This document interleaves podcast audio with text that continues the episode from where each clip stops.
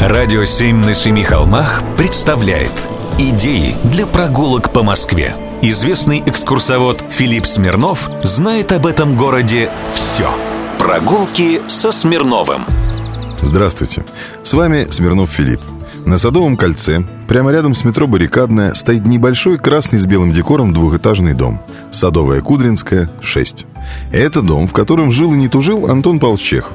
Именно здесь он расквитался со всеми долгами, открыл свою врачебную практику и стал писателем.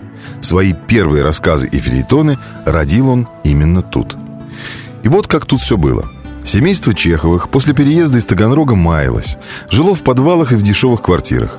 Иногда даже в кварталах красных фонарей. Это в районе Трубной улицы. Там было дешевле всего. Но вот подвернулся этот дом. С собой вместе Антон Павлович поселил маму, младшего брата и сестру. Правда, отец приходил тоже каждый день. Получал он тогда 11 копеек за строчку или 2 рубля за страницу. А за этот дом он платил арендную плату 650 рублей – но в год и без коммуналки. То есть за год писателю для жизни в центре Москвы нужно было накатать 320 страниц. Думаю, что Лев Николаевич Толстой смог бы по таким расценкам снять целый квартал. А вот для Антона Павловича это была целая мука. Ведь недаром он придумал афоризм, которому исследовал. Краткость – сестра таланта. Но искусство в массы, деньги в кассы. Хочешь жить в центре Москвы – плати.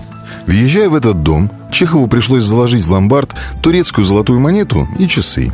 А всех домашних он посадил на лапшу быстрого приготовления. Экономия. Поправить свое тяжелое положение Чехов смог только после того, как в 1888 году получил 500 рублей Пушкинской премии и гонорары от сборников «В сумерках» и «Рассказы». Уже через год писатель принял решение ехать на Сахалин. Без писателя семья Чеховых аренду дома не потянула и съехала – Сейчас в этом доме музей-квартира Антон Павловича, которая закрыта на реставрацию. Экспозиция переехала в Трубниковский переулок до лучших времен. Прогулки со Смирновым. Читайте на сайте radio7.ru. Слушайте каждые пятницу, субботу и воскресенье в эфире «Радио 7» на Семи холмах.